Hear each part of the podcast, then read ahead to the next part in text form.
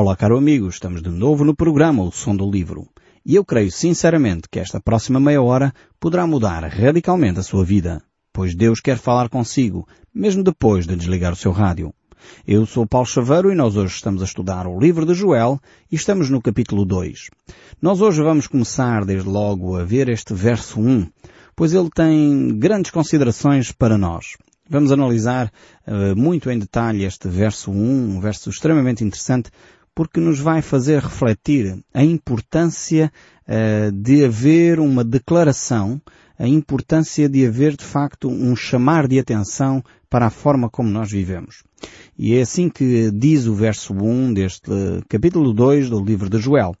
Tocai a trombeta em Sião e dai voz de rebate no meu santo monte. Perturbem-se todos os moradores da terra, porque o dia do Senhor vem e já está próximo. Então este capítulo aqui, que nós estamos a ver, no fundo é a continuação do capítulo 1, uh, e o verso 15 deste mesmo livro de Joel. Aqui o assunto que o profeta vai trazer é um assunto de preocupação. O dia do Senhor está para breve. O profeta convida de alguma forma o povo a olhar para este dia do Senhor. Deus tinha prometido a Davi que iria estabelecer um reino eterno. Davi foi um dos grandes reis da nação de Israel e certamente estamos lembrados dele. Eh, ele teve uma relação com Deus de tal forma eh, que Deus o chamava de amigo, alguém próximo de Deus. E por isso mesmo Deus fez uma promessa a Davi de que estabeleceria um reino, um reino que fosse eterno.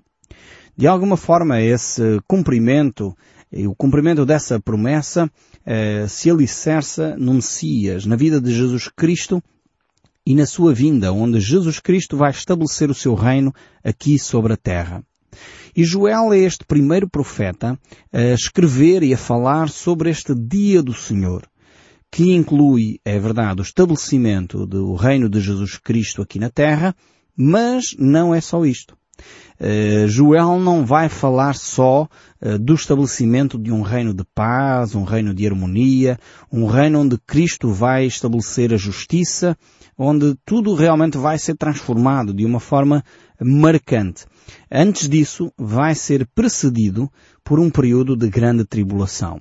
E é neste capítulo 2, uh, Joel está a incidir, a falar, a apontar a sua atenção para este dia do Senhor e para este período de grande tribulação. Esta, de facto, é a mensagem central do livro de Joel. Eh, é este dia do Senhor que vai chegar como um julgamento para todos aqueles que não quiseram ouvir e viver de acordo com os princípios de Cristo. Malaquias e outros profetas falam também deste dia do Senhor, mostram a importância de ouvirmos a voz de Deus, de ouvirmos aquilo que Deus tem para nos dizer e conformarmos a nossa vida com a voz de Deus. É por isso mesmo que o profeta diz aqui, neste capítulo 2, verso 1, Tocai a trombeta em Sião e dai voz de rebate no seu santo monte. Perturbem-se todos os moradores da terra, porque o dia do Senhor vem, já está próximo. Ou seja, temos aqui esta chamada de atenção, diz o profeta, este toque de trombeta, era de alguma forma eh, uma, maneira de, de soar o alarme nas cidades. Eh, hoje em dia nós temos talvez a sirene dos bombeiros, quando toca nós ficamos eh, alerta, ficamos preocupados o que está a acontecer. Naquele período era de facto o toque de trombeta que fazia soar o alarme. E de alguma maneira esta trombeta para os israelitas não era só um toque de alarme, mas também simbolizava uma série de outras coisas. O povo de Israel, quando estava na caminhada do deserto, e foi nessa altura que Deus ordenou Moisés que ele fizesse ou mandasse fazer duas trombetas de prata para poder orientar o povo naquela caminhada pelo deserto. E então quando, quando aquelas trombetas tocavam, eh, era símbolo de uma, uma certa uh, ação para o povo de Israel. Por exemplo, quando o, uh, o povo estava a caminhar, se a trombeta tocasse, eles sabiam que era a altura de parar.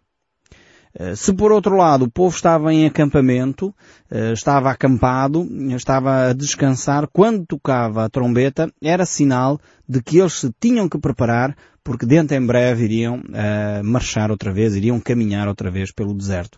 Então, eh, esta trombeta era um símbolo também eh, de, de, estilo de vida, era um símbolo também de segurança, por outro lado.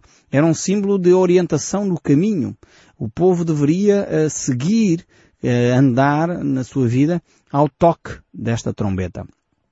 Também, como é óbvio, esta trombeta simbolizava, ou era tocada, com um toque diferente, mas era tocada exatamente para chamar a atenção uh, do povo quando havia um inimigo para defrontar. Lembro-me quando estava na minha recruta, enfim, a fazer a tropa, o serviço militar obrigatório, uh, havia de facto o toque de uma corneta que era que era tocada para nós podermos fazer determinadas ações na, na ordem unida.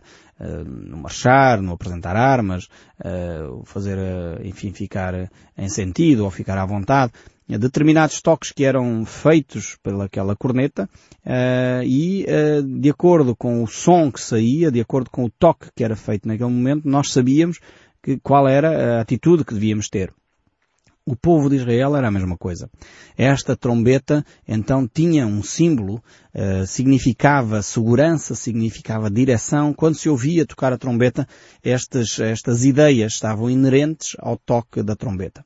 E isto durante o tempo em que o povo caminhava no deserto.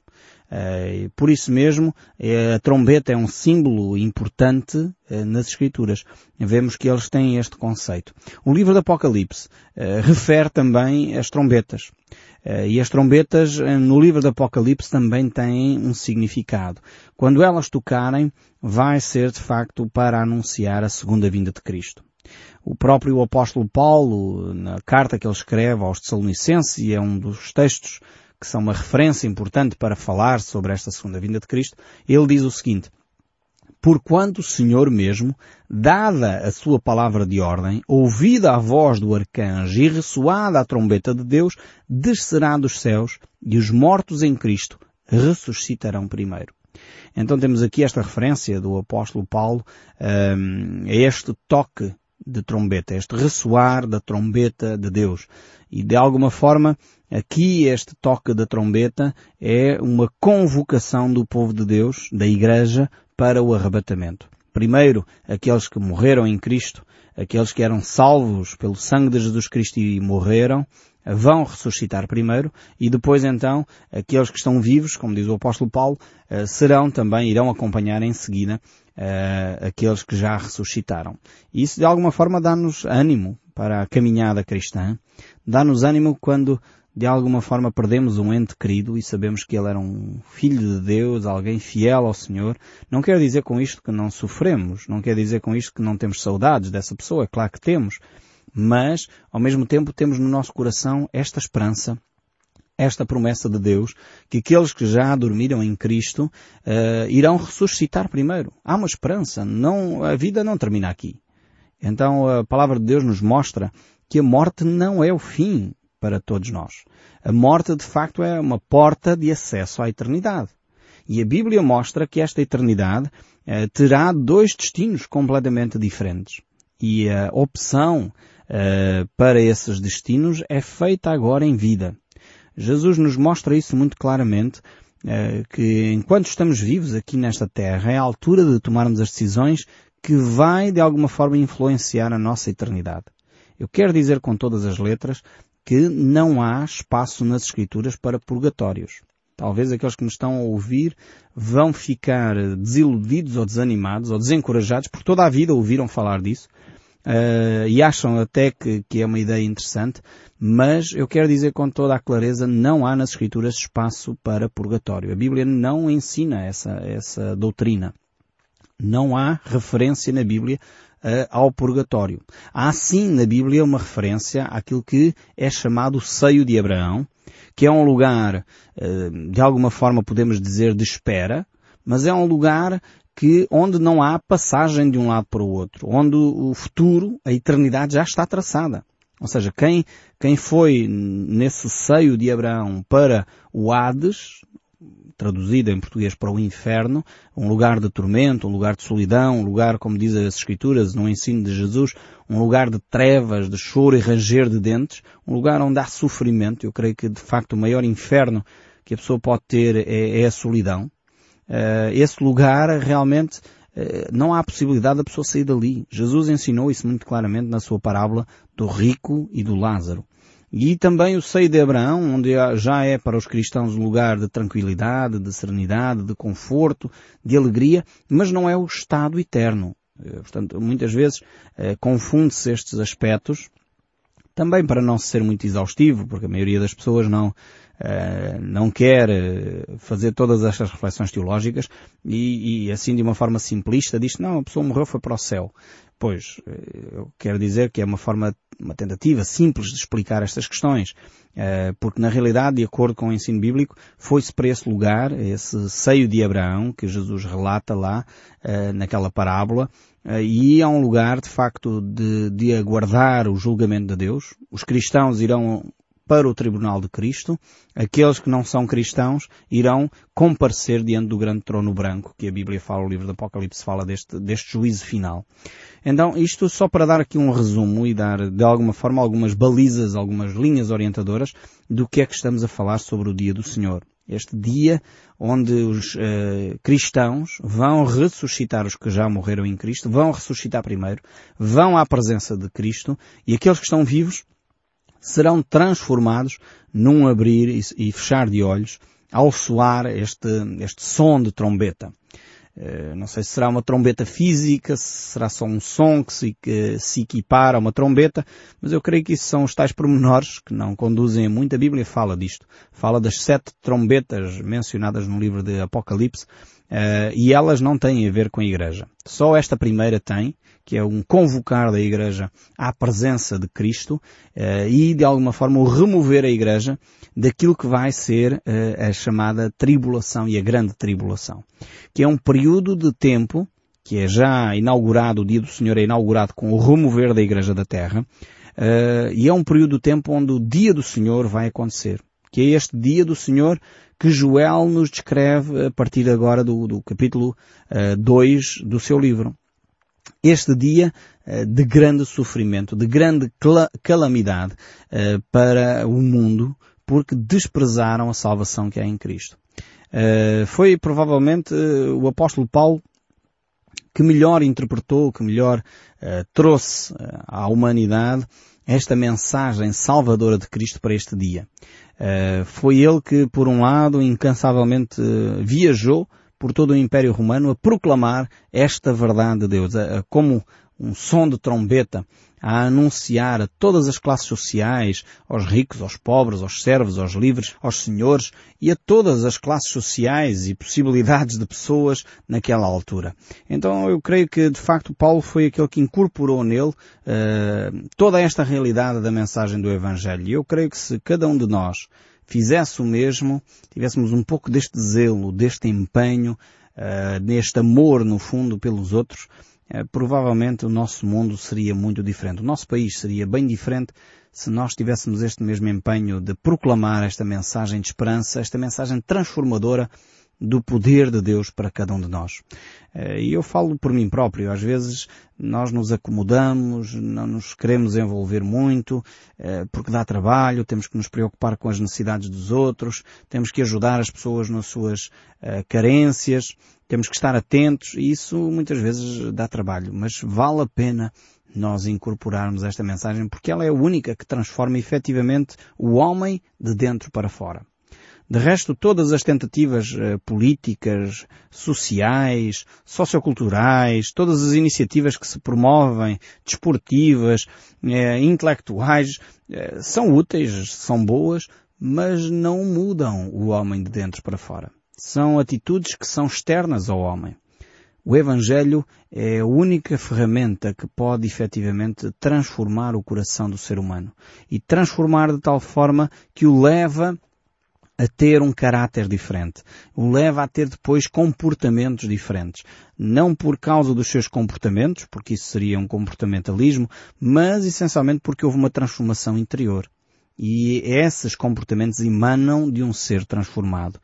Ao mesmo tempo uh, que vemos isso acontecer, mudanças na sociedade, elas ocorrem porque as pessoas que estão ligadas a Cristo percebem as suas limitações. Percebem a sua incapacidade para ser melhores. O quase paradoxo do cristianismo é isto. É na medida em que nós entendemos a nossa incapacidade, na medida em que nós reconhecemos as nossas fraquezas, na medida em que nós percebemos que nós em nós próprios não temos essas ferramentas para ser pessoas melhores. É o poder de Deus em nós que faz de nós diferentes. Uh, um cristão, se tentar viver um cristianismo sem Deus, é, é, uma pessoa comum, é uma pessoa simples, é uma pessoa igual, igualzinha aos outros, capaz de cometer as mesmas atrocidades que os outros. A única diferença é que o cristão depende de Deus para poder ver a transformação acontecer na sua vida porque ele sabe os seus limites, ele sabe que exposto às mesmas circunstâncias, não for à graça de Deus, ele cometeria os mesmos erros. Então precisamos desesperadamente do toque de Deus. Precisamos desesperadamente dessa mensagem transformadora do Evangelho de Cristo. Porque é Cristo que age. Não tem a ver com uma religião, não tem a ver com o cerimonial, porque as cerimónias em si mesmo, eh, se não forem eh, cheias de conteúdo, cheias de entendimento daquilo que estamos a realizar, são vazias, são ocas, são ritual, são religião, uh, no mais triste do que esta palavra pode significar. Uh, significa que a pessoa anda a cumprir uma lista de tarefas, uma lista de rituais, uma lista de tradições e nem percebe porque é que está a fazer aquilo. Os cristãos deveriam ser pessoas esclarecidas, deveriam ser pessoas que têm acesso ao conhecimento, não só conhecimento intelectual, mas o conhecimento espiritual. Essencialmente é esse tipo de conhecimento que transforma as vidas. É quando nós nos dispomos a conhecer a Deus. Porque na realidade isso é, é o objetivo da, da eternidade, da, da, vida eterna. É conhecermos a Deus eh, como Ele é e ao seu Filho eh, que Ele nos enviou. Quando nós dedicamos tempo a conhecer o caráter de Deus, conhecer a ação de Deus na nossa vida, então realmente a nossa vida começa a ser transformada. E é por isso que Joel diz, tocai a trombeta em Sião e dai voz em rebate no Monte Santo. Perturbem-se todos os moradores da terra porque o dia do Senhor vem, já está próximo. Ou seja, é necessário fazer esta proclamação. É necessário que a Igreja cristã, eh, verdadeiramente os cristãos, eh, sejam estas eh, proclamadores desta esperança, desta mensagem transformadora. Não há uh, qualquer política social, não há qualquer política económica que transforme o coração das pessoas. Só o Evangelho de Jesus Cristo. E é interessante ver que esta proclamação deveria ser feita uh, no Monte Santo. E isto significa a cidade de Jerusalém. Ou seja, o povo de Deus deveria ser os primeiros a serem convocados para este, para este fim. Deveriam ser os primeiros a ser convocados a essa transformação. E por isso mesmo, cada um de nós, como cristãos hoje, como filhos de Deus, é convocado por Deus a essa vida eh, de zelo, de empenho, de dedicação, de intimidade, de conhecer a Deus. Nós não podemos uh, continuar a nossa caminhada cristã como uh, se ela não tivesse impacto na nossa vida. Temos que ter um pouco mais de ousadia. Eu fico muito grato a Deus por ver aquilo que Deus está a fazer em tantas pessoas que ouvem e nos escrevem, eh, manifestando como o poder de Deus está a transformar a sua vida. Estão a ser pessoas, de facto, capazes de ir um pouco mais além. E não por elas mesmas, mas porque o poder de Deus as está a transformar.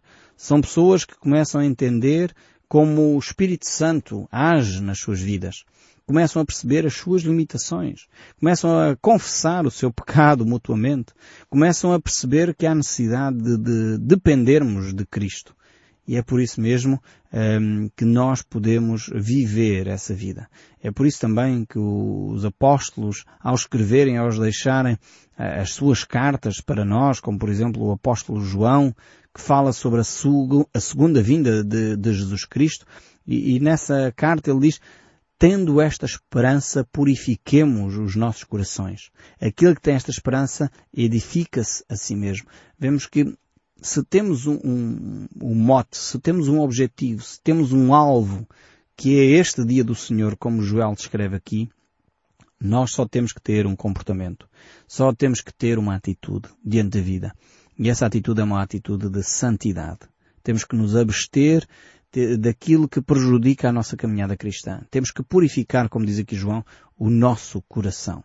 O apóstolo Paulo, eh, ele desafia-nos também a viver essa vida de santidade, percebendo realmente eh, que a vida às vezes não é fácil, mas mesmo assim vale a pena fazer essa caminhada. Ele diz em Romanos 8, porque para mim tenho por certo que os sofrimentos do tempo presente não são para comparar com a glória do porvir a ser revelada em nós.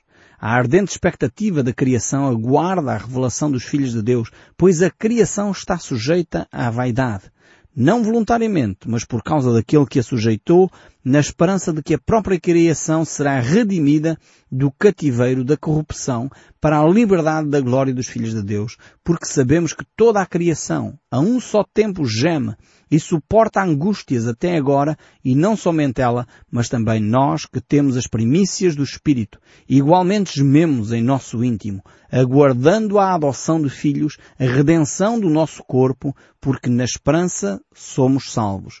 Ora, a esperança que se vê não é esperança, pois o que alguém vê, como espera. Mas se esperamos o que não vemos, com paciência o aguardamos. E esta deve ser a nossa atitude para com a vinda de Cristo. Aguardar efetivamente esse momento. Uh, e por isso mesmo não nos devemos tornar pedra de tropeço para ninguém, uh, nem para judeu, nem para gentil, uh, nem tampouco para aqueles que são cristãos. Não devemos ser, de facto, pedra de tropeço para ninguém. Mas devemos viver este Evangelho com toda a propriedade, com toda a dedicação, porque esse é o desejo de Cristo. Porque o próprio Cristo, no Evangelho de São Mateus, capítulo 25, ele nos alerta que esse dia virá. E quando vier o Filho do Homem, diz esse capítulo, e na sua majestade e todos os anjos com eles, então se assentará no trono da sua glória e todas as nações serão reunidas na sua presença e ele separará uns dos outros, como o pastor separa os cabritos das ovelhas. Vemos que realmente Deus tem um plano, um propósito para nós. Esse dia está descrito nas páginas da Bíblia convém que cada um de nós ouça a voz de Deus, ouça o som deste livro, mesmo depois de desligar o seu rádio. Que Deus o guarde e que Deus o anime a caminhar na caminhada cristã com mais zelo e dedicação, sabendo que este dia será dia glorioso para todos aqueles que aguardam a vinda de Cristo. Deus o abençoe e até ao próximo programa.